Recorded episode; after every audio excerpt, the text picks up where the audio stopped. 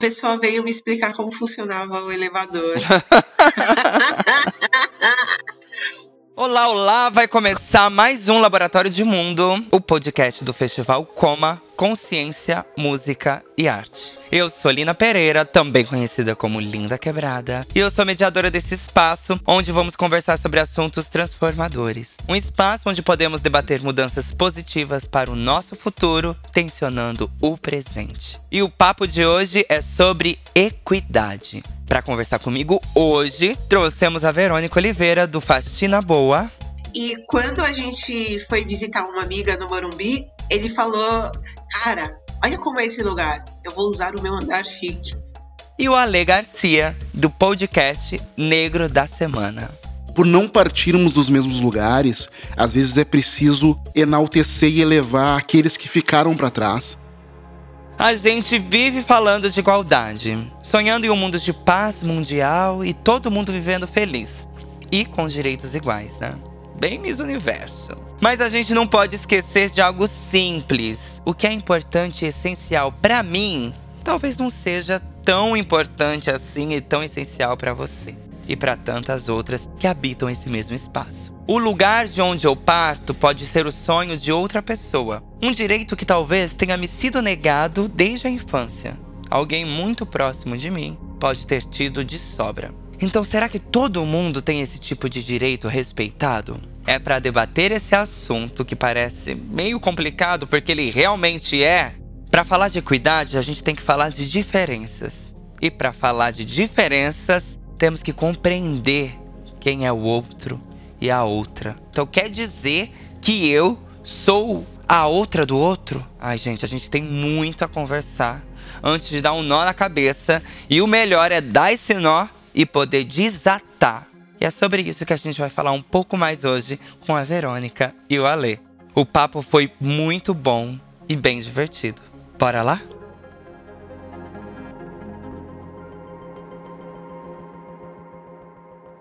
Eu sou a Verônica. Sempre brinco que eu falo, gente, eu sou um bocado de coisa. Entre elas, eu sou mãe, eu sou estudante, eu sou viciada em tomar chazinhos, eu. e Além de tudo isso, hoje eu sou escritora, sou palestrante e todas essas coisas se complementaram porque elas vieram através do meu trabalho como faxineira. Eu sou Ale Garcia, eu gosto de dizer que eu sou um criador de narrativas. Eu adoro criar narrativas em qualquer plataforma, inventar histórias, contar histórias, recontar histórias. E isso cada vez tem me feito mais contar histórias a respeito da cultura negra, pela qual eu sou apaixonado. Sou um feliz pai de uma criança negra muito feliz com a sua condição e orgulhoso da sua condição. Sou escritor também, sou palestrante criar narrativas. É isso que eu essencialmente digo que eu faço, assim. Nessa criação de narrativas, você é realista ou você é ficcionista? Eu sou os dois. Eu sou realista no podcast ao contar a história de negros e negras e negres fundamentais da nossa história. E eu sou ficcionista com meus trabalhos de literatura, porque eu escrevo ficção há bastante tempo, tenho alguns livros publicados. E eu adoro inventar histórias também. Ah, eu adoro. Agora você tocou num ponto que é comum a nós. Então vamos inventar história aqui entre nós hoje? Vamos fazer mais do que. Acho que não é nem ficção e nem invenção. O que eu estou disposta a fazer aqui de alguma forma é fricção dos nossos imaginários para quem sabe a gente ver onde a gente vai dar, onde a gente está dando, Perfeito. quem vai dar mais. e para começar, equidade. O que é equidade para vocês? O que vem à mente de vocês quando a gente fala em equidade? Eu tenho um baita medo do que as pessoas enxergam como equidade. As pessoas desvirtuam o que é equidade em nome de carregar ali para eles a narrativa que é mais conveniente. E aí, por exemplo, eu escuto muito, muito, muito que todo mundo parte do mesmo lugar E não existe uma coisa mais fantasiosa do que achar que num país como o nosso, todo mundo parte do mesmo lugar para alcançar seus objetivos. Porque elas acham, às vezes, que, ah, mas todo mundo tem que ter os mesmos direitos, todo mundo tem que fazer as mesmas coisas da mesma forma. E ninguém para para pensar que cada um está vindo de um ponto totalmente diferente, e isso é que faz com que todo mundo chegue em lugares diferentes ao longo da vida as pessoas precisavam primeiro aprender o que é equidade para depois a gente falar, vamos construir o nosso sonho de que todo mundo vai ser igual um dia. A Verônica falou muito bem, assim, é um termo em movimento. A equidade é uma busca, porque ela reconhece que as pessoas têm características individuais, pontos de partida diferentes e necessidades específicas. E ela busca, a partir dessas diferenças, trazer um senso de justiça social considerando essas diferenças. Uhum. Ou seja, para que algumas pessoas possam chegar a alguns lugares, ganhar algumas coisas, ter direito a algumas coisas, elas vão ter que inicialmente ter alguns benefícios que compensem o que elas não tiveram no passado. Por não partirmos dos mesmos lugares, às vezes é preciso enaltecer e elevar aqueles que ficaram para trás, né? E as pessoas têm muita dificuldade quanto a isso, como a Verônica falou, e por isso muitas pessoas não sabem, por exemplo, que as cotas universitárias são um exemplo de uma tentativa de colocar a equidade em prática. Um atalho para ela se tornar nivelada socialmente, minimamente, em relação àqueles que socialmente sempre tiveram mais privilégios, mas sempre considerando que cada pessoa tem uma história e uma especificidade muita coisa há que se discutir quando a gente está falando de equidade. Mas. É muita hipocrisia, né? Muita hipocrisia. Muita hipocrisia. A equidade social, ela também pode ser entendida como justiça social. A equidade não se baseia em que todos devam receber a mesma quantidade de recursos que os outros, mas que deva ser distribuído de forma inteligente de acordo com a necessidade de cada um. Então, estamos falando de um remanejamento. O que eu me pergunto e o que eu nos pergunto é quando vocês perceberam na vida de vocês que tinha alguma coisa de errada. Quando vocês perceberam que te fala assim, gente, eu acho que tem alguma coisa errada aí, hein? O mundo não tá certo, não. Eu percebi isso muito cedo, assim, né? Porque eu sou de Porto Alegre, moro em São Paulo agora, mas eu cresci em Porto Alegre. E eu cresci num bairro chamado Restinga, um bairro periférico, uma das maiores periferias do Brasil. Desde pequeno, eu via uma grande quantidade de pessoas negras e a estrutura do bairro sempre foi muito humilde. Foi um bairro planejado, um bairro que não existia, um bairro que se assemelha muito à construção da Cidade de Deus no Rio de Janeiro. Então a gente tinha todas as casinhas iguais, separadinhas por cercas de arame, pessoas muito parecidas em investimenta, em condições físicas, em negritude. E nas primeiras saídas do bairro, ir para o centro da cidade, ir para bairros considerados mais nobres, eu via a diferença. Eu via o gramado verdejante, eu via o policiamento, eu via as lojas sofisticadas. Voltava para o meu bairro, um bairro árido, de areia, de casinhas iguais, de centros comerciais simplíssimos. E só crescendo um pouquinho mais, aí pré-adolescência, já pude ter acesso às informações que naquele momento talvez meus pais achassem que seria cruel demais para uma criança, mas dizer, não, esse é um bairro construído, um bairro que foi financiado pela Caixa Econômica Federal, criado pela prefeitura para jogar para o mais longe possível, porque era um bairro no extremo da zona sul da cidade, aquelas pessoas que chegavam do interior e tomavam conta do centro da cidade e à vista daquelas autoridades enfeiavam a cidade naquele momento. Então eram pessoas que estavam tomando conta de áreas consideradas nobres. Então qual o caminho para isso? Vamos enxotá-las daqui para bem longe. Vamos criar um reduto para elas, uma série de casebres para que elas fiquem lá longe dos olhos dessa nossa sociedade branca, rica e elitista aqui. Ao crescer ali, ao contrário de ter uma, um rechaço eventual, uma revolta ou o que fosse, tá, nós estamos aqui, então vamos tomar conta e fazer o melhor. E essa sociedade, esse bairro crescer orgulhosamente e crescer de uma maneira com grande pujança, assim, só me trouxe muito orgulho pela minha condição, pela minha negritude e pelo fato de eu estar ali inserido num grupo de pessoas que trabalhavam e faziam o melhor com o que tinham. Obviamente que não destituía a minha revolta e meu olhar em relação à desigualdade que eu começava a entender o que, que ela era. Só que realmente serviu para fortalecer um sentimento de tá, é o que eu tenho, vou fazer o melhor com o que eu tenho e vou fazer com muita excelência.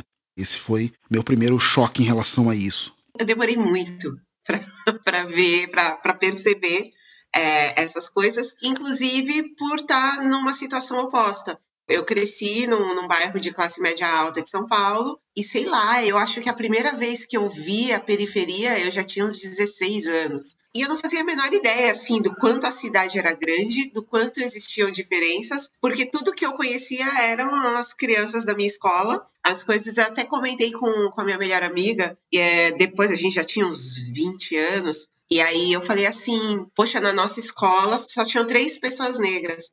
E aí ela falou assim, não, tinha. Aí falou o nome de uma menina de um menino. Aí ela falou, não, só tinham duas. E eu. E aí ela ficou meio assim, ela falou, tipo, ué. então a gente, a gente cresceu tão alienado, tão sem noção das coisas. E ela não conseguia perceber as diferenças. A gente não sabia que existiam pessoas de classes diferentes da nossa, de cores diferentes das nossas, de, de crenças diferentes das nossas, porque vivia todo mundo ali num bolinho de todo mundo igual. Depois, com o tempo, com as mudanças da vida, eu fui morar na periferia, eu conheci outras realidades. Até então, eu sendo neta de empregada doméstica, eu só fui entender a forma como a minha avó foi tratada no trabalho dela muito depois, porque você crescia e falava, ah, minha avó mora na casa onde ela trabalha e ela é da família, ela é quase da família. E aí, tipo, quando você cresce e vê e fala, pera, minha avó não comia a mesma comida, ela não era quase da família nada. E é horrível eu preferia ter sido como a lei ter percebido antes, porque quando você é atropelado pelo caminhão da realidade, é horroroso e dói e é esquisito. E aí, hoje eu tenho um filho de 12 anos, a gente morava na, na periferia, e quando a gente foi visitar uma amiga no Morumbi, ele falou: Cara, olha como é esse lugar. Eu vou usar o meu andar chique. Que ótimo. Ele virou para mim e falou assim: esses prédios, essa escola, ele viu uma escola e falou: Isso é uma escola? Falei, é. Ele, e o que que a gente fez que a gente tá. O que que a gente fez de errado que a gente tá no lugar que a gente mora e não tá aqui? Nossa, é tão cruel. Ai. Cara, e aí eu não sabia responder, aí eu falei, tem um livro vermelho? Né? não, pera. Fala, não, filho, pera. E aí eu falei, não, não, eu acho que agora não é a hora de você entender isso, mas existem pessoas muito diferentes. E aí, depois, com o tempo, ele foi. A gente foi conversando mais. Agora ele já é um adolescente, já é diferente. Mas ele tinha oito ou nove quando ele veio perguntar o que a gente tinha feito de errado. Que a gente morava na periferia. E eu não, né? Eu só fui ver a periferia depois de meia. e aí que eu falei, gente, mas por que, que as pessoas querem morar aqui? Adolescente. Sim. aí eu falando assim, a gente foi visitar uma pessoa e eu falei, nossa mãe, por que, que eles querem morar assim? Idiota. Quem que quer morar assim, né? pra ser diferença, tem que ter um, um, um que seja o centro e aí as diferenças desse centro, né? Essa noção de pertencimento. Mas eu não vou falar disso agora, que eu quero falar de uma outra coisa ainda antes, que é dessa pergunta que o seu filho trouxe, né? O que é que a gente fez de errado? Que daí me leva a pensar em uma pergunta que geralmente se volta para a gente. Para você, então, qual é a saída para praticarmos mais equidade? Isso me faz pensar que muitas vezes as perguntas se voltam a nós. Qual é a saída?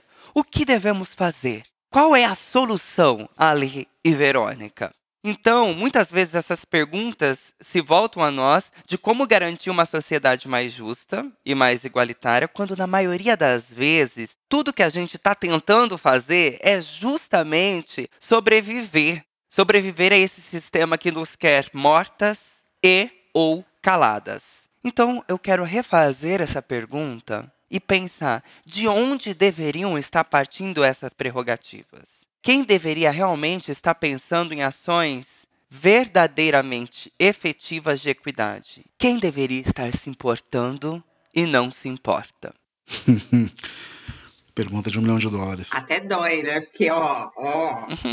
num primeiro momento, é, é, o que você falou, a gente está lutando pela nossa sobrevivência. Mas a gente também aprende aquela coisa de a gente quer se sobressair, a gente quer ficar bem. É, e uma coisa que, que me pega muito, por eu já ter vivido um lado muito bom e privilegiado e um lado muito terrível da vida, eu hoje, tendo a possibilidade de conseguir me reerguer um pouco, a primeira preocupação que eu tenho é conseguir trazer outras pessoas junto comigo. E quando eu tô no meio de pessoas que nunca passaram por nenhum tipo de necessidade na vida, elas não entendem. Por que você está pensando nos outros enquanto você tem que, que correr pelo seu? Deixa os outros se virarem. E eu não consigo pensar assim, porque talvez se ninguém tivesse me estendido a mão lá atrás, eu ia estar na mesma merda ainda. E eu acho que isso traz o princípio de equidade. Eu não quero estar sozinha, eu vou estar lá no topo sozinha. Brincando sozinha no play. É, e aí a galera que quando chega no topo posta coisas tipo, uhul, favela venceu, ah, pretos no topo. E aí você olha em volta e cadê os outros? Cadê a favela? Cadê os pretos no topo? Tá você sozinho postando, ostentando, lindo, maravilhoso, e o resto, cadê? A classe política ela vive em torno dela, pensando nela. Os ricos, obviamente, não, não querem saber uh, se a gente tem o que comer ou não, se a gente tem onde morar ou não, contanto que eles tenham, sei lá, uma bolsa de 80 mil reais. E, e eu converso com pessoas que têm uma bolsa de 80 mil reais eu penso, rapaz, mano, 80 mil reais é, é comida para meus filhos dois anos.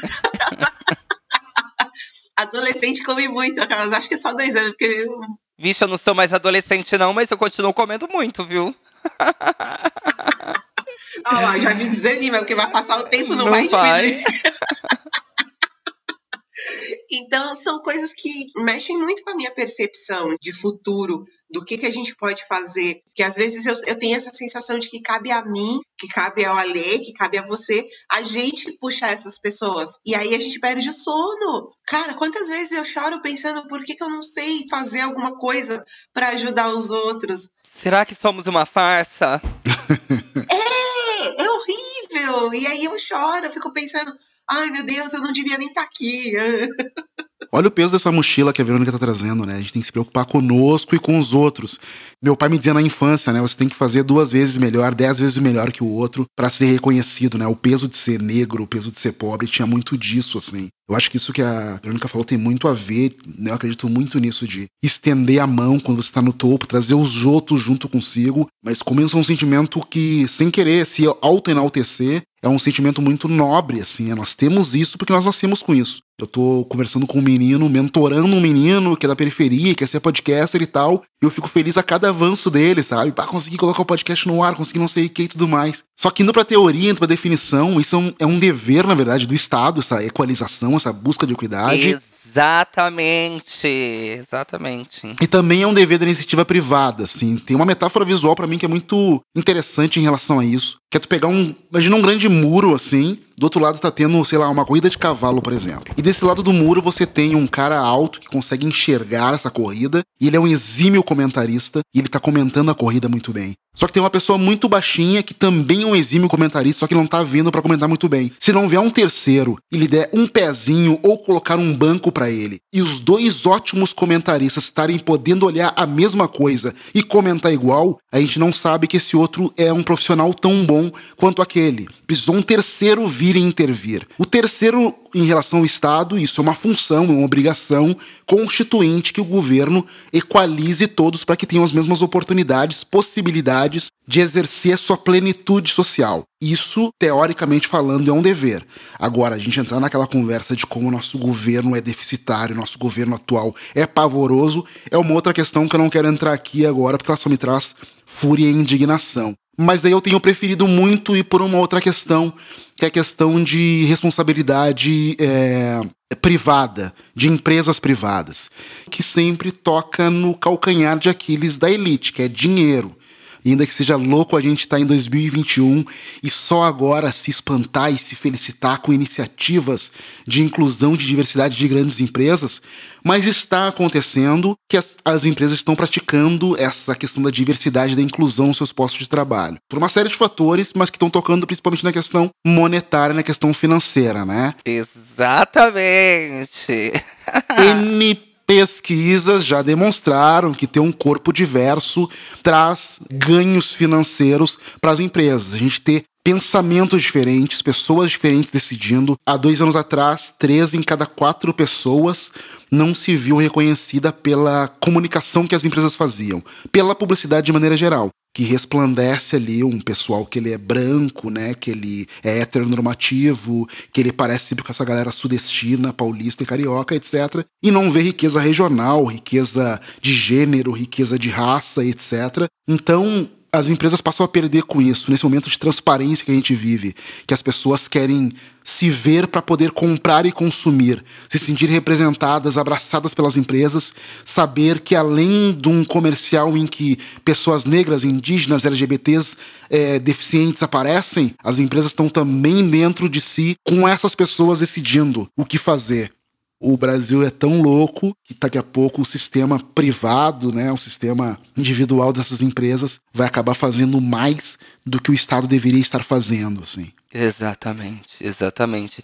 Em relação a esses grupos minorizados, né? Porque na verdade nós não somos minoria alguma. Porque quando há um impacto sobre as imagens dessas empresas, elas parecem querer começar a se mover. O que, de uma certa forma, também tem todos os seus lados e todas as suas contradições, porque várias marcas parecem também abraçar uma imagem mais inclusiva como token de representatividade. No mês de junho, mês LGBT, vamos aproveitar e vamos chamar pessoas que representam a comunidade para que possam se aliar à nossa imagem e nos trazer lucro. São muitas questões, são questões muito complexas.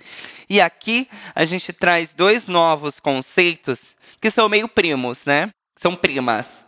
A representatividade e a inclusão, que eu também acho perigoso. Minimamente assim a gente pode dizer perigoso, dependendo de como de quem está falando dessa inclusão, né? De quem profere essa inclusão.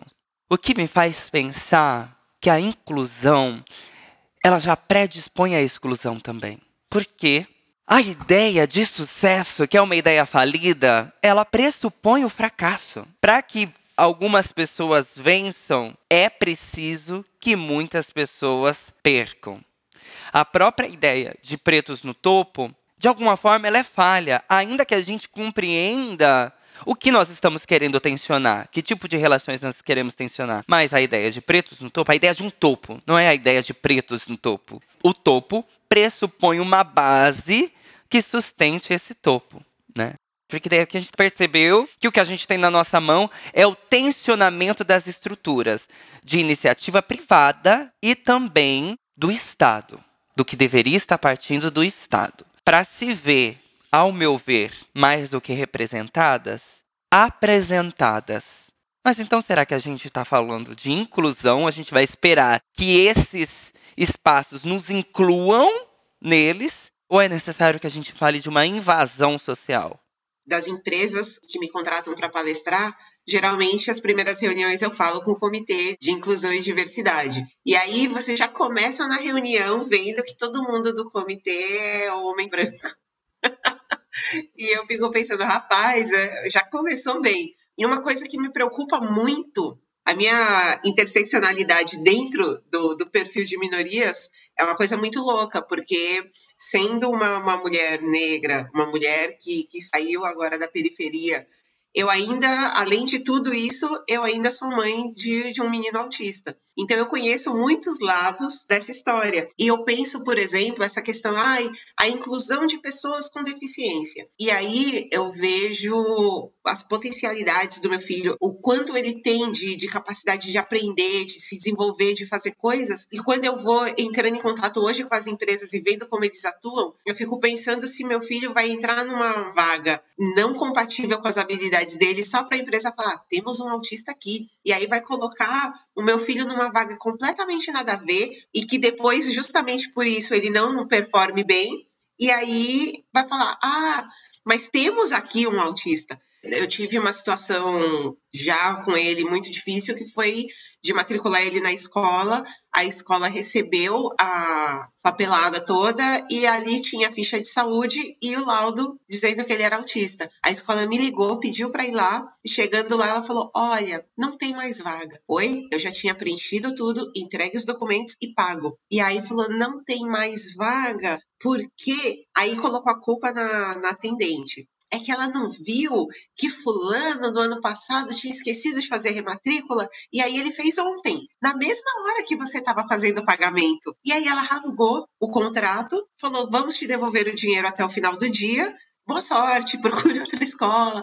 Tipo, se desfez do menino por uma, uma única condição que eles não faziam nem ideia. Não conheciam ele ainda, porque as aulas ainda não ele não tinha começado. E assim, meu filho, ele tem autismo leve. Ele lê, ele escreve, ele fala, ele faz as coisas, é, ele tem uma capacidade de aprender absurda. Mas a escola focou no fato de que, e sim, ele tem problemas de, de, de socializar, de às vezes ele perde a paciência.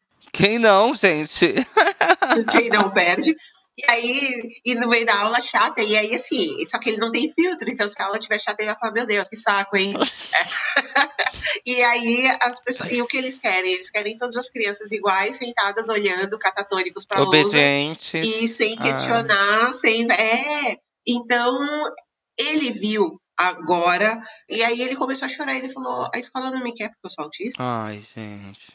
E aí começa todo o drama da gente ter que explicar para ele e falar: meu, várias pessoas não vão te aceitar como você é. Não é porque você é autista, mas é porque a escola, o problema é a escola que não está preparada, a escola, é, é a escola que não está preparada para receber os nossos corpos.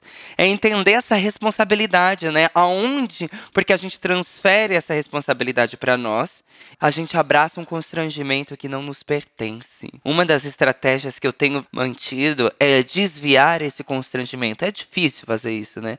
Mas é desviar esse constrangimento e fazer com que a escola perceba onde ela é ineficiente. É isso, a gente precisa fazer com que eles entendam que o problema não está na gente. Quando eu vou a, sei lá, um supermercado de, de Playboy e a pessoa, a velha de cabelo da Abby, fica olhando assim, né? É, o que, que ela tá fazendo aqui? E aí, e aí eu sempre faço muita questão de me reafirmar como sim, eu estou no mesmo lugar que você, porque eu não vejo diferença. Acaso, vejo, sim, acaso eu vejo a diferença entre mim e ela, pera. Mas eu sei qual é a minha diferença entre mim e ela, que ela fica pensando, ela não pode estar aqui. E aí eu olho, tipo, plena, e falo, posso sim. Quando eu morei num barraco, nós tínhamos muitos idosos morando ali. Os quartinhos que a gente morava, os barraquinhos eram muito pequenos. E a gente morava numa avenida que tinha um parque muito pertinho. E eu falei, por que, que a senhora não toma sol lá? Ela sentava na porta do barraco e colocava a perninha para fora. E eu falava, meu, vai no parque, mano, tem um monte de coisa. E ela falava, mas será que a gente pode ficar lá? Eu falei, gente, é um parque público.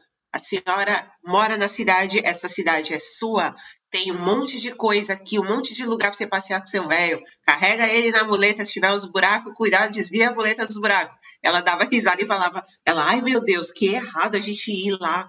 E ela tinha medo de sair dali para tomar sol com o velho dela. E aí eu pensava nisso, eu falei, o quanto eles foram massacrados ao longo da vida para chegar nessa idade e eles terem medo de ir num parque público pensando a gente pode entrar lá. Por isso que eu penso, eu não vou me negar a entrar no supermercado, que eu posso entrar, porque eu não quero crescer e acreditar que eu não, não mereço entrar num parque público.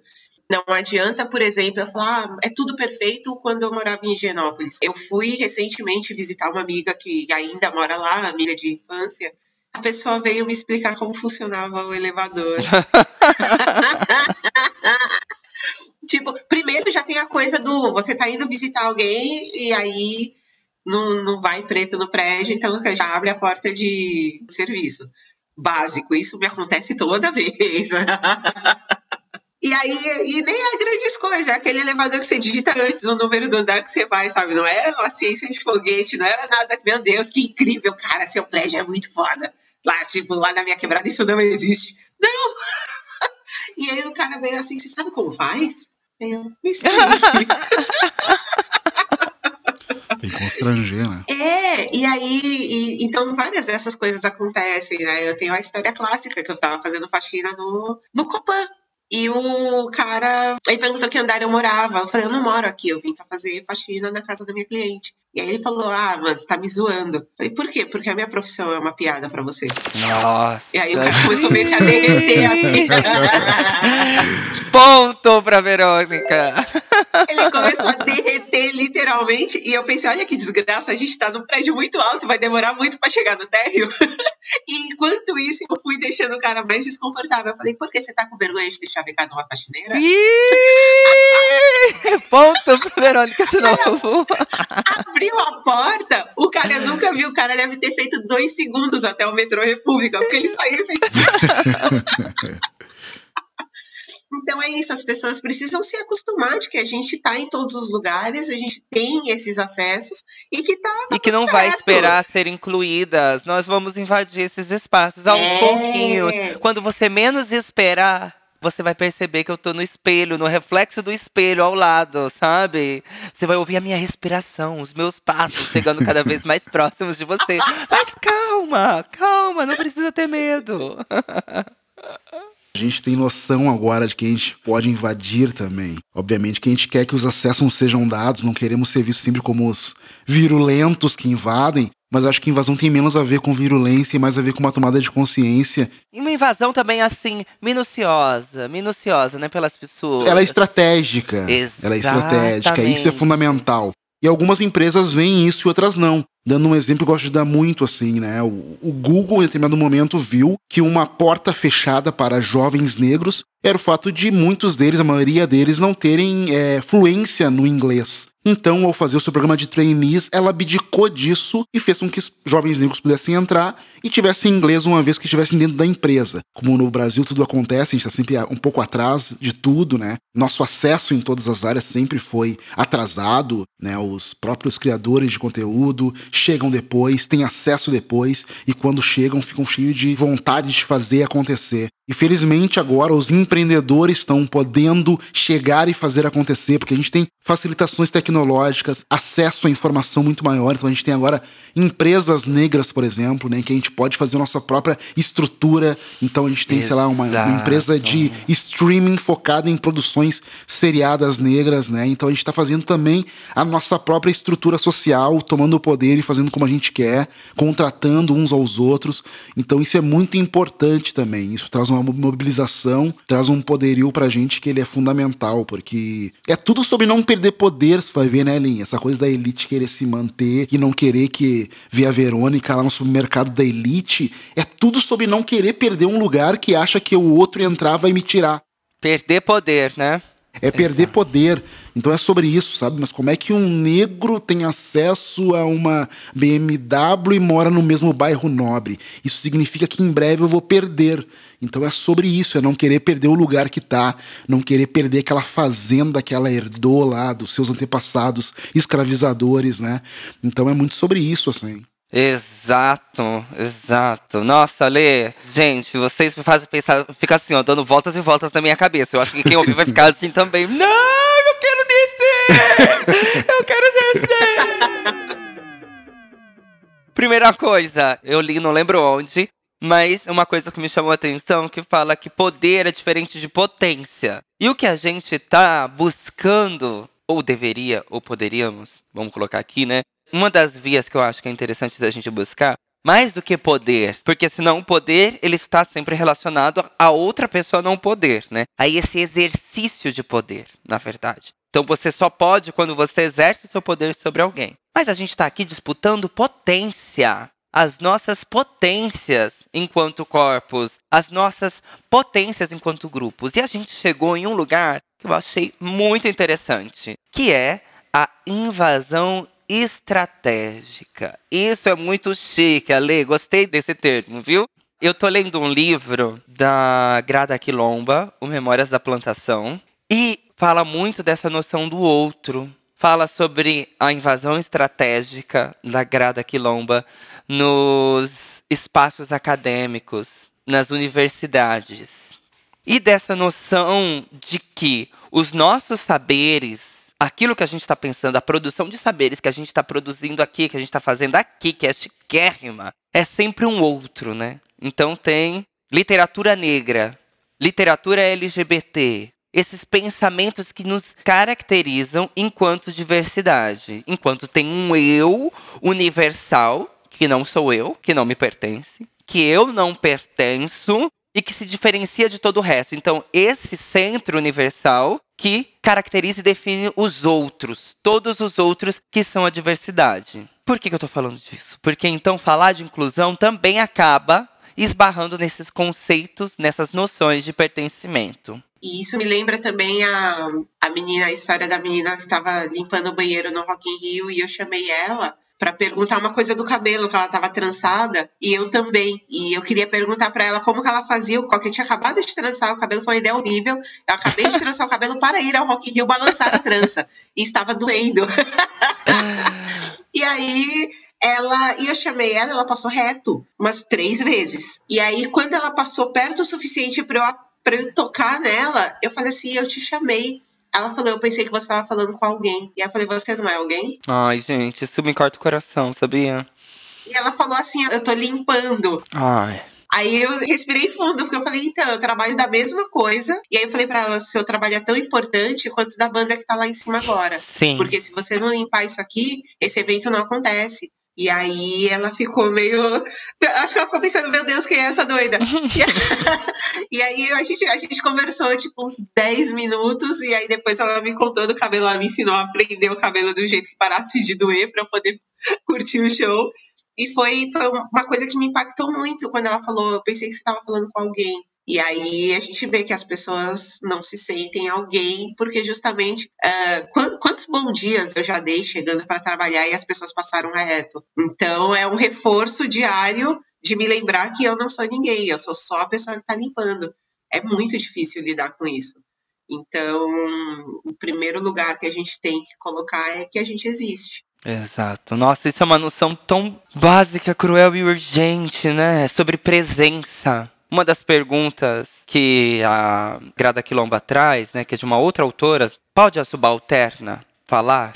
Essa noção de pode a subalterna falar, mas o que me faz pensar ainda é se as nossas estruturas, se a nossa estrutura social está preparada para nos ouvir. Porque do que é que eles têm medo? Por que, que a gente não pode falar? Quando a gente pensa no retrato da Anastácia, escravizada, com a máscara que tapava sua boca, por que é que não podíamos falar, né? Do que é que eles têm medo? E o que é que a gente está contando agora, a lei, que de uma certa forma desestabiliza essas estruturas, né?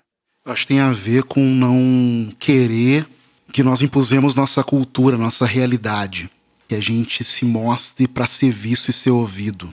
Tem uma ativista americana, é a Marian Wright Edelman, que ela fala que você não pode ser aquilo que você não pode ver em relação à necessidade dos negros terem poderem e terem que ver para poderem desejar ser além do que eles são. Então é sobre nós nos impormos, nós estarmos presentes e nos fazermos cada vez mais grandiosos onde nós estivermos, assim, sabe? Dentro desse desenho que você está chamando de invasão estratégica, tem alguns steps que eu gosto muito de falar, assim, sabe? De como se deu a minha entrada em espaços ditos de elite como eu acho que é um modelo em que os negros normalmente se impõem em alguns lugares, que eu chamo de três P's, né? Que é a presença, a permanência e o protagonismo, né? Que é minimamente se fazer presente no começo da coisa, assim, sabe? Você poder acessar principalmente. Aí dá pra fazer de novo um paralelo com aquela história do Google lá, o seu processo de entrada, né? Você está presente, já acessou um lugar. Permanecer é difícil porque a passagem para chegar lá é mais cara, você mora muito longe, você tem que pagar por alimentação, você tem que impor a sua condição intelectual, tem que se fazer ouvido, se fazer permanecer num lugar é muito difícil, né, para as pessoas que historicamente, culturalmente foram minorizadas. Então, permanecer é uma luta constante pra gente.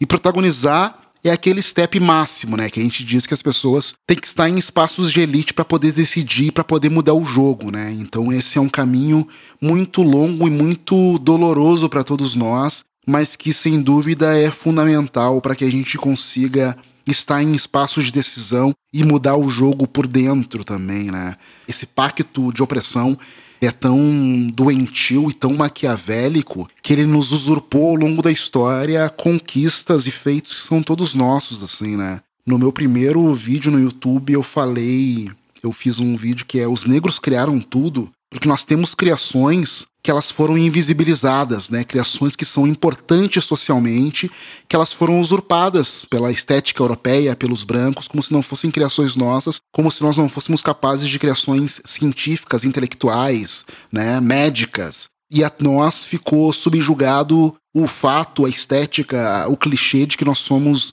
um povo ligado a, ao corpo, ao físico, ao entretenimento, ao esporte, né?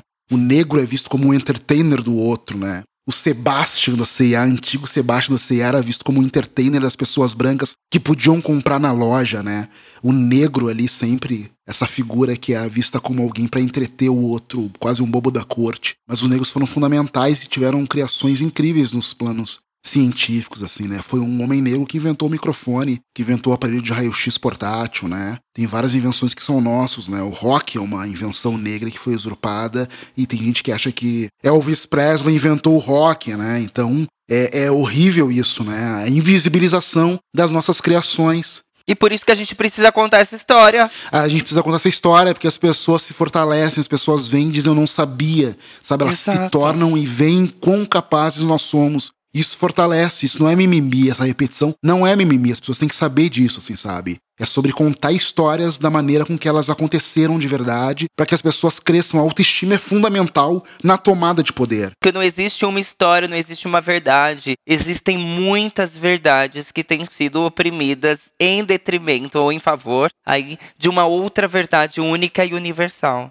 Sim, que tentou se instituir como um padrão, né? Esse tipo de coisa, essa trajetória que é tirada sobre as pessoas negras, é fundamental que outras saibam, que nós conheçamos nossas histórias e nós nos abracemos a elas e usemos ela como potencial para fazer mais e mais, assim, né? para que a gente se lembre de não esquecer quem somos, porque eles nos dissiparam, eles nos afastaram dos nossos. Eu percebo quando eu converso com a minha mãe, o quanto falar de memória com ela é falar do que ela não lembra, sabe? É não saber quem são os nossos antepassados, é não ter acesso às nossas histórias, às nossas múltiplas histórias e o quanto essas estratégias de sectarização do mercado nos afastam entre nós, porque sim, nós somos diferentes. Sou muito diferente de você, Verônica, sou muito diferente de você, Ale. Mas olha nessa conversa aqui, como a gente percebe o quanto a gente tem em comum e o quanto a gente se toca na diferença, o quanto a gente se encontra em nós, né?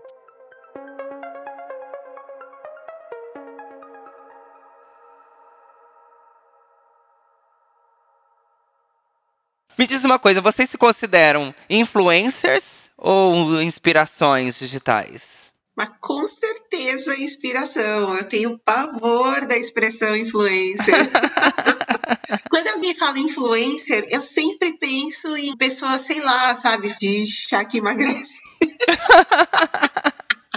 Então, eu eu uso muito as histórias das pessoas e os pedidos de ajuda das pessoas que estão passando por aquilo que eu já passei. E eu me sinto na obrigação de dizer para essas pessoas, eu não sei como vai ser o futuro delas, mas que se elas também se permitirem ser ajudadas ou se permitirem passar por isso para sair disso, eu precisei literalmente chegar à beira da morte para poder ver que tinha uma saída. E o que me levou a isso foi a fome. Então, eu tentei me matar depois de passar uma semana sem ter o que comer. É uma coisa que, quando alguém me manda uma mensagem e fala assim: eu tenho filhos, eu pago aluguel e eu estou com fome, aquilo me pega de um jeito, porque eu sei, porque eu já estive lá. E assim, eu já entendi que não sou eu que vou resolver o problema dessa pessoa, mas ao mesmo tempo eu sei que através da minha história, através do que eu falo, eu tenho uma chance de contar para essa pessoa de que é possível sair disso. Eu não consigo me colocar no lugar de me sentir junto com influencers que postam uma baita de uma festa, que era um chá de bebê. E assim, um chá de bebê digno de Kardashians com uma tenda de testes de Covid para você entrar na festa. E assim, vivendo como se nada tivesse acontecendo no mundo. Então eu penso nisso, eu falo, eu tento mostrar através tanto dos públicos que eu aceito fazer, das empresas com as quais eu me, eu me alio, porque um amigo falou para mim, cara, daqui a um tempo você vai estar tá fazendo público de qualquer coisa porque é dinheiro. E eu falei, não, cara, esse povo não tem noção. Às vezes eu peço para visitar a fábrica para ver se a, a, as condições de trabalho do lugar da empresa é real, do que aquilo que eles falam nas propagandas. Então eu, eu meto esses loucos, eu peço para conhecer. E, e, e, tem isso também, o cara fala, ah, tem várias mulheres na empresa. E aí eu falei, sim, mas elas estão todas ali no operacional. Quantas têm cargo de liderança? Ah, nenhuma. Então eu falei, e aí, a gente consegue fazer alguma coisa para trazer? E aí eu lembro que uma empresa dessas que eu fiz um publi, a gente descobriu que uma das meninas que operava uma máquina, ela era a única pessoa no país que sabia operar aquela máquina. Falei, gente, essa menina precisa ministrar cursos Exato. e fazer com que outras pessoas saibam fazer isso. E aí chamei o dono da empresa. Então, não é simplesmente falar, ah, a marca tal vai te pagar X por um post no feed, três stories. Não, cara. Vai muito além disso. Eu nego muito mais do que aceito fazer os publis. E eu falei, gente, tem coisas que a gente não quer para os outros, então eu não vou fazer publi de suco que é 80% açúcar, 1% suco, sabe? Esse tipo de coisa. E aí as pessoas falam, mas por que você não quer fazer? Eu falei, então, porque eu vim de uma realidade onde um brócolis custava quase oito conto e um miojo custa dois. E aí você vai comer o quê? Você vai comer um negócio que não presta, porque ele é muito barato. E eu quero ver as pessoas tendo a chance de se alimentar direito. E é uma coisa horrorosa, um suco de caixinha custa centavos e ele não tem ingrediente nenhum ali natural. E a droga da fruta é muito cara e você não consegue ter acesso a isso. Então, eu, por muitos anos, tive uma alimentação muito ruim. Meu, eu pesava 120 quilos, porque eu só me alimentava de tranqueira, ultraprocessada. Então, eu precisei passar por um bocado de coisa, um bocado de problema de saúde, obesidade, para depois aprender a comer direito e, é claro, ter dinheiro para comer direito. Então eu falo, quem seria eu se virasse a influencer que mostra ali um negócio extremamente nocivo? E eu não quero ver, eu, porque eu sei que o pobre vai ali comprar aquilo. E entre os meus seguidores, por mais que, que seja uma coisa bizarra assim, tem muita gente diferente, eu sei que tem essas pessoas que acreditam que aquilo ali é, é saudável e que é bom e que ela tem condição de comprar. É o alcance. E eu uso isso da melhor forma possível, muitas vezes passando vários estresses e as pessoas acham que é super fácil. Para mim tem a ver com isso também, sabe? Eu falo na definição do meu conteúdo que eu faço conteúdo para empoderar e para inspirar. É isso que eu faço, né? A influência é uma palavra muito mal utilizada, né? A influência é uma consequência muito lá na frente de uma série de ações que vão levar alguém a se espelhar em você. É por isso que um unicórnio morre cada vez que alguém coloca como profissão influência. Ai, não disse isso. Você pode encontrar a Verônica e o Alê no Instagram. É só pesquisar pelos perfis arroba Faxina Boa e arroba Ale Garcia. Esse programa é uma realização da Associação Traços de Comunicação e Cultura, com apoio da Secretaria de Estado do Turismo do Distrito Federal. Esse foi o Laboratório de Mundo e semana que vem tem mais.